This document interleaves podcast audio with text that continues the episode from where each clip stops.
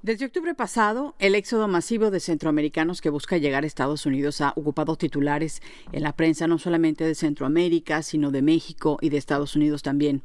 Los migrantes viajan con lo poco que tienen o lo que pueden cargar en este recorrido de varios miles de kilómetros y aunque por momentos algunos pueden subir algún tipo de vehículo para avanzar, la mayoría o una buena parte de este recorrido lo realizan a pie.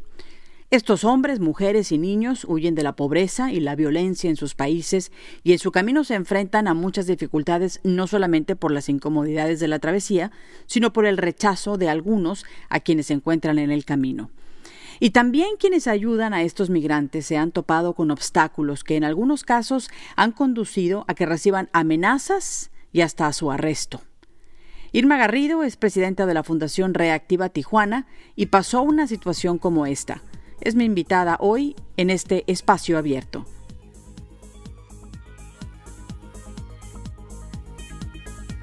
Buenas noches. Sí, buenas noches, muy buenas noches, Lucía.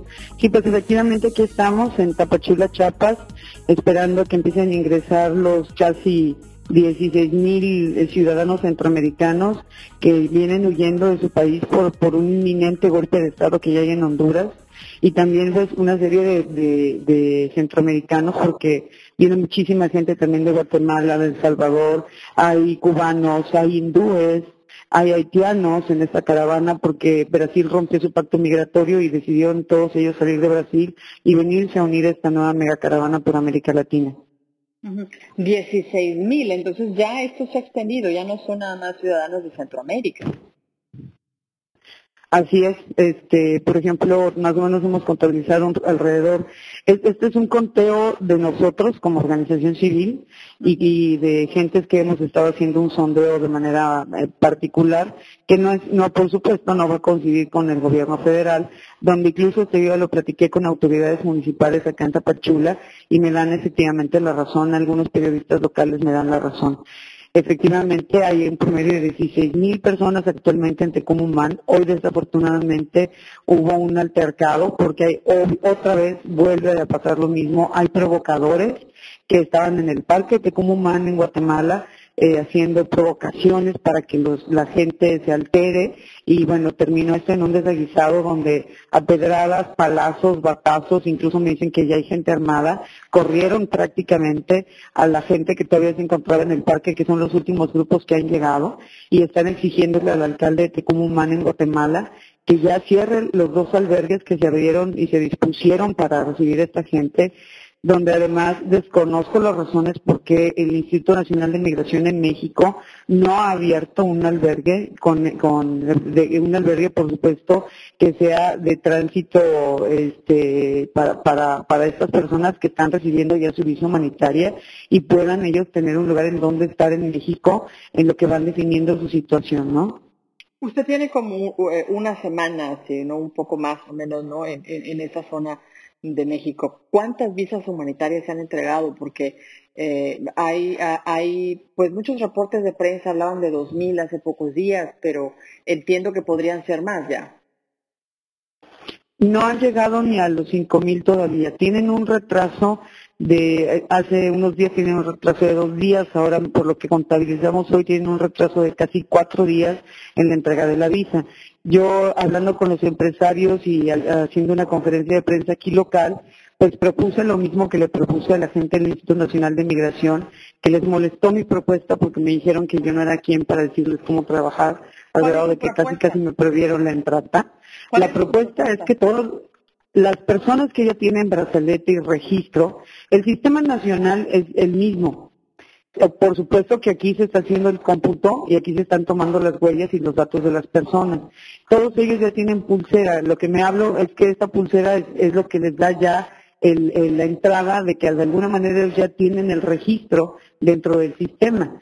Si, si lo que está tardando es la impresión de las tarjetas, que eso es lo que ellos dicen, que lo que está tardando es la impresión de las tarjetas, y la entrega de las mismas es lo que se ha hecho como una logística complicada. Bueno, perfectamente bien todas estas personas que tienen pulsera podrían haber ya ingresado a territorio mexicano, se debió de haber hecho un albergue en territorio mexicano, un albergue de tránsito temporal, en lo que la gente iba definiendo para evitar lo que pasó, que en Tecunumán, en Guatemala, se hiciera un cuello de botella y se empezara a hacer un hacinamiento donde ya la molestia desde hace dos semanas que empezó a llegar las, las primeras personas a Guatemala, empezaron a generar un asunto de, pues no de xenofobia, sino de rechazo básicamente de la, de la gente de la, de la localidad, porque efectivamente Tecunumán es una localidad pequeña que se está viendo sumamente rebasada ante, ante esta enorme éxodo de personas de toda América Latina, ¿no? ¿Cuál es el sentimiento de los guatemaltecos? Porque yo eh, eh, leí algunos reportes de prensa que hablaban de que algunos ciudadanos de, esa zona de, Guatemala, de la zona fronteriza, eh, estaban pues prácticamente empujando a todos los guatemaltecos a que se fueran de plano hacia la zona de la frontera para quitárselos de la comunidad, como, como que están empezando a generar estos éxodos de, de centroamericanos cierto tipo de violencia, de perdón, de, incomodidad en los ciudadanos de, Guatemala, que es el país que está pegado a México, ¿no? Así es, efectivamente sí, este, ellos dicen que, que están cansados de estas migraciones, sin embargo, pues dentro de esta migración vienen casi 3.000 guatemaltecos también. O sea, es increíble que, eh, siendo un país también expulsor, se pongan ellos en esa circunstancia y en esa, y en esa posición. Sin embargo, efectivamente está sucediendo como también está sucediendo en Tapachula. Aquí los empresarios locales me decían, me invitaron a, que les diera una plática y una conferencia para que les expusiera cuáles son las razones de este éxodo, que va mucho más allá de que ellos solamente quieran mejorar sus vidas en, Estados Unidos y ganar dólares. Esto tiene que ver con, un asunto político y sociopolítico muy grave, en donde el empobrecimiento en Honduras y en muchos países de América Latina, y lo digo tal cual como es derivado de la inversión de las transnacionales, que han tenido una, una posición de, los que saben un poquito, saben lo que es el término extractivismo, y el extractivismo consiste en que han explotado todos los recursos naturales de la zona para ser este, utilizados en los países que son más consumistas, que en este caso, pues el principal es Estados Unidos y en, este proceso no han ayudado a, desarrollar nuevamente proyectos comunitarios o a regenerar las tierras para que nuevamente sean sustentables en el tema alimentario. Entonces eso es terrible porque por supuesto no solamente se están empobreciendo las comunidades, sino que también la sustentabilidad alimentaria por esta devastación y deforestación de, las tierras y de los cultivos pues es tremenda. Entonces, ¿de dónde va a comer esta gente? Es una situación grave. Además de que se sume la cuestión de lo de la violencia por las pandillas, que todos sabemos que muchas de las transnacionales, como también está pasando en México, en Oaxaca, en Michoacán, en, eh, aquí mismo en Chiapas, en Guerrero, este, pagan a pandillas o pagan a gente para que asolen y aterroricen a las comunidades y ellos no levanten la voz. Sin embargo, la admiración que yo puedo tener del pueblo hondureño es que dijeron basta, y empezaron a salir masivamente de su país. Y en México y en muchos otros países de América Latina nos quedamos callados ante las cuestiones tan, tan eh, bueno, de impunidad, de injusticia y corrupción que hay en, América Latina. Bueno, Honduras, Honduras, eh, eh, este pasado fin de semana hubo pues, manifestaciones contra el gobierno del presidente Juan Orlando Hernández, porque tengo entendido que también, pues, el, movimiento en el que usted está involucrada también ha tenido, pues, ciertas eh, incomodidades o inconvenientes, debo decir, con, con la administración del señor Juan Orlando Hernández. ¿Qué, fue lo que le sucedió? Bueno, a mí en, en estos días de esta semana, este, yo recibí una notificación de agentes de gobernación en donde me decían que el gobierno de Honduras y el gobierno de Guatemala estaban solicitando información respecto a mi persona, porque yo estaba causando un asunto de carácter diplomático al levantar al pueblo de Honduras en contra del pueblo de, Guatemala y al pueblo y contra el gobierno hondureño. ¿Y está usted este, ¿Usted, usted No, por supuesto, claro que no. Yo estoy haciendo un, trabajo estrictamente de carácter humanitario, recibiendo a la gente y orientándolos para que vayan y hagan su trámite en el puente, porque es un asunto que yo ya había platicado con algún funcionario del gobierno federal. Omito decir su nombre porque luego niegan que lo dije aunque tenga los mensajes y los screenshots de las conversaciones. Sin embargo, yo platiqué con él y me dijo, por supuesto, ayúdame. Si vas a ir allá por el compromiso que tienes con la gente, ayúdame a que la gente realice su trámite, trámite debidamente, se formen en el puente y empiecen a hacer su registro para su visa humanitaria. Y ese fue mi trabajo.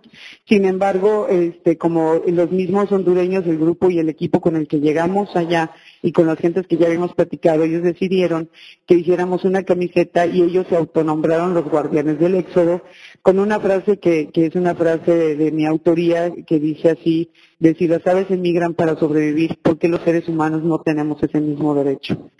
Por supuesto, esa camiseta y esa frase generó muchísimas fotos de la prensa local y de la prensa de, y de, y de las, pues de los espías del gobierno hondureño, y pues empezaron a decir que yo era narcotraficante, que era este, como dijeron, perrera o pollera, y que yo quería entregar a los hondureños, a los zetas, cuando entraran al país. Por supuesto, el informe que me dicen que Gobernación emitió a ambos países fue absolutamente positivo. Los que saben, saben que yo ni soy narcotraficante, ni mucho menos voy a entregar a las personas a los Zetas. Mi, trabajo es sumamente humanitario. Es un, un ser humano terriblemente amoroso, que creo mucho en la libertad, que creo mucho en el amor, que creo mucho en la sonrisa de las personas y que debemos de regresarles la esperanza a ellos. Entonces, por, supuesto que yo no haría eso. Afortunadamente, el gobierno mexicano emitió una, una nota negando toda esta situación. Sin embargo, aún así, yo fui detenida por, un señalamiento de una persona muy cercana que ahora ya lo sabemos que es una organización que, que fue contratada para el albergue que se montó aquí en Tecunumán.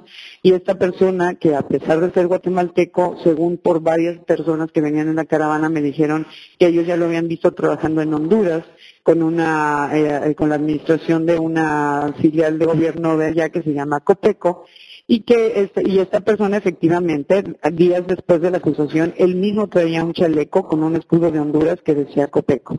Esa persona fue quien me acusó. A mí me detuvieron porque él levantó la mano y dijo, esa mujer es una criminal y es una asesina, sáquenla de mi país de Guatemala, dijo. Eh, yo le pedí a los policías, mande, perdóneme, ¿usted nos puede dar el nombre de esa persona? Es un, lo, único que sé es que se llama Hugo y, es él es encargado del primer albergue que está en el Deportivo de Tecum Humán. No tengo el apellido de él. Y él me mandó detener, este, yo le dije a la policía estatal que no me esposaran, que no me agarraran, porque si me sacaban en ese momento de un salón al que él me había invitado tramposamente a una reunión de coordinación y lo que hizo inmediatamente en cuanto comenzó la reunión fue acusarme de asesina y de criminal. Entonces en ese momento, este, pues por supuesto yo me descontrolé porque dije, oigan, yo vine invitada a una reunión para organizar y verles organizar a la gente para que empiecen este, a, trabajar bien en el albergue y ellos tengan comida, techo, porque estaban durmiendo al aire libre, muchos niños venían deshidratados, no se les estaba dando agua, ni atención, ni nada. Yo gasté muchísimo de mi propio dinero porque yo genero mis propios recursos con mis negocios para poder apoyar a muchísima gente. Estuve comprando mucha comida, mucha agua, sobre todo para los niños, bananas, todas estas cosas que eran importantes para que volvieran a subir sus niveles de potasio. Y de repente que te acusen de criminal, dices, ¿qué pasó? De mi fundación, pues prácticamente en México es muy difícil actualmente sostener cualquier organización de la sociedad civil y sostener este, con recursos la organización es muy complejo. ¿Cuál es la situación? ¿Cómo, ¿Qué es lo que nosotros no vemos de lo que está sucediendo en la frontera con estas caravanas de migrantes. ¿Qué es lo que no se ve? Por ejemplo, hay muchos jóvenes que han sido este, asesinados sus hermanos, sus primos, solamente porque no han querido ellos participar en las pandillas o porque no han querido o porque han alzado la voz en contra de las transnacionales que están devastando sus tierras y que están empobreciendo a sus lugares de origen. Y entonces ellos son amenazados y, se les amenaza de que si no forman parte de las pandillas que están asolando y que además la venta de la droga es impresionante. Y para los que no sepan, les comento que Honduras, igual que Haití, es un lugar muy estratégico, por eso Estados Unidos tiene este, bases militares en esas zonas, pero no solamente es un lugar estratégico por su posición geográfica, para la cuestión este, militar, digámoslo así, sino también es un lugar estratégico para el trasiego, el trasiego de droga que viene de Colombia. Entonces, esto es una cuestión real. Ahí es donde prácticamente se almacena la droga que posterior se distribuye vía el Golfo de México hacia Estados Unidos y parte de México. Entonces, bueno, por supuesto, todos sabemos que cuando los cárteles ven mermadas sus ganancias, digámoslo así, lo que empiezan a hacer es captar jóvenes para que formen parte de estas mismas células y que ellos al mismo tiempo sean pequeños consumidores y hagan esas pequeñas ventas de drogas. Eso es algo que está pasando muchísimo en Honduras. ¿Cómo ve, cómo ve la situación con los migrantes al, momento de entrar a México? Ya me, ha comentado que a veces que, no hay pues lugares suficientes en los albergues. ¿Cómo se ve la situación? ¿Cuál es la esperanza que le están diciendo esta gente? ¿Qué, es lo que va a pasar? ¿Van a venirse hacia el norte? van a irse a la zona de Tijuana o irán a, a, buscar alguna otra ruta, por ejemplo, el, el noreste del país? Pues la mayoría quiere irse a Estados Unidos. La mayoría, su, su meta es Estados Unidos nuevamente.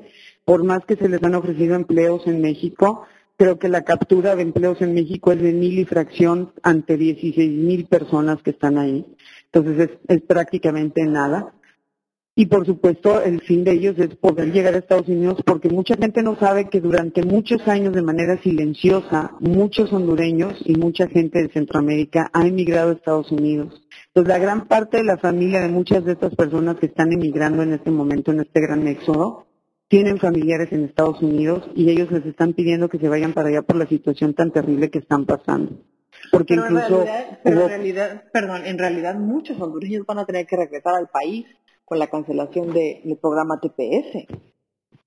Así es, pero también yo lo que he comentado con ellos es que el pacto migratorio que firmó el canciller mexicano da una oportunidad de volver a visualizar un panorama diferente con un nuevo desarrollo en, Centroamérica y América del Sur, que es lo que digo, perdón, y en, el sur de México, que es lo que en lo que va prácticamente perfilado el pacto migratorio que firmó México en diciembre, si no me equivoco. Centroamérica. Entonces, Ajá, exacto. Entonces, bueno, yo les he explicado que no es que le vayan a dar 30 millones de pesos a México para que se los den a ellos, no es así.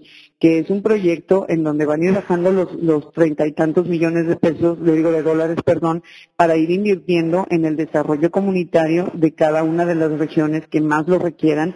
Y por supuesto también ahí tiene que ver una cuestión de intervención política. Yo, por ejemplo, les comentaba a los empresarios de aquí de Tapachula, ¿por qué cuando Venezuela expulsó millones de personas, Colombia, Perú, Bolivia, Ecuador, que son los, sobre todo Colombia, ¿no? Medellín, que tiene creo que cuatro millones de venezolanos actualmente en, en, en, Medellín viviendo. ¿Por qué si ellos sí pudieron tener una reunión de carácter binacional o multilateral para poder tener un acuerdo de cómo iban a tratar esta migración emergente de Venezuela? ¿Por qué nosotros no podemos hacerlo teniendo, siendo tan cercanos en frontera con Guatemala, Salvador y por supuesto Honduras? Claro que la situación eh, se agrava por el personaje que actualmente gobierna Honduras y que bueno se resiste a, a, pues a cualquier plática o diálogo diplomático, eso me queda muy claro. Incluso, este, te comento Lucía que no solamente fue la detención de la cual salí completamente libre, porque me entregaron a migración estos estatales y sin embargo migración me liberó enseguida al no encontrar absolutamente nada y no solo dijeron que, me, que la visa de 28 días que tenía me la iban a extender a 90. La única petición que me hicieron fue que yo y mi equipo, que éramos un equipo como de 12 personas o 15, nos quitáramos las camisetas de guardianes del éxodo y eso hicimos. Yo salí de Tecunumán porque dos personas, que tampoco puedo decir sus nombres, pero son agentes del FBI, me recogieron en el hotel donde yo estaba para sacarme de Tecunumán porque había informes de que gente de Orlando había mandado a buscarme para secuestrarme y llevarme a Honduras y lo digo tal cual es, porque hay información al respecto. Entonces, se me hace súper grave. ¿Usted tiene? Pues tenemos las llamadas, o sea... ¿Usted tiene las llamadas, tiene las pruebas de todo eso? Sí, sí, tengo las llamadas aquí, tengo pues, los, los screenshots de las conversaciones. Sin embargo, bueno, es un asunto delicado. Afortunadamente salí de ahí, estoy en la ciudad de Tapachula desde hace unos días y decidí quedarme aquí a pesar de que me pidieron que me fuera a la Ciudad de México o, o me regresara a Tijuana por seguridad. Y Dije, de ninguna manera yo no tengo miedo, no le tengo miedo, entonces yo no me quería salir de Tecomumán. Están casi más de 10.000 personas están hacinadas en las instalaciones del Instituto Nacional de Migración y los están sacando a un parque, a un deportivo ahí de Ciudad Hidalgo, que es la, frontera inmediata con Guatemala, en donde no saben qué hacer y bueno, yo les estoy diciendo que se vengan acá a Tapachula. Yo tuve una plática con un funcionario municipal muy cercano al alcalde, porque el alcalde estaba en Tuxtla Gutiérrez, y le dije que hiciéramos algo de manera inmediata porque la gente venía para acá. Incluso hace rato me volví a reunir con él y le expliqué que, que vienen para acá en pequeños grupos como puedan y que incluso hay un grupo de casi cinco mil personas que a las cuatro de la mañana piensan movilizarse hacia acá, hacia Tapachula, y pues que esto continuará hasta que se junten aquí un promedio de 16 mil, y esto se tiene que resolver pronto porque Tapachula dice que tampoco tiene la capacidad para poder poner un albergue de esas dimensiones. Después de esta conversación con Irma Garrido me pregunto, las condiciones económicas de Centroamérica difícilmente van a ayudar a que pare o disminuya este éxodo de centroamericanos. México sí les ha abierto la puerta a muchos y ha establecido ciertos acuerdos con los Estados Unidos para poder albergar a estas personas mientras se resuelven sus casos de pedido de asilo, pero el apoyo de México no va a resolver el problema. La pregunta aquí creo que es, ¿cuánto va a aguantar México ¿A cuántos centroamericanos van a poder recibir con la calidez y la hospitalidad que tienen los mexicanos, pues cuando dicen la frase de mi casa es tu casa? ¿O cuánto tiempo más van a tolerar los centroamericanos esta violencia, la corrupción, la falta de garantías y la pobreza que padecen en sus países? Gracias por su sintonía a este espacio abierto. Les habló Lucía Navarro. Hasta muy pronto.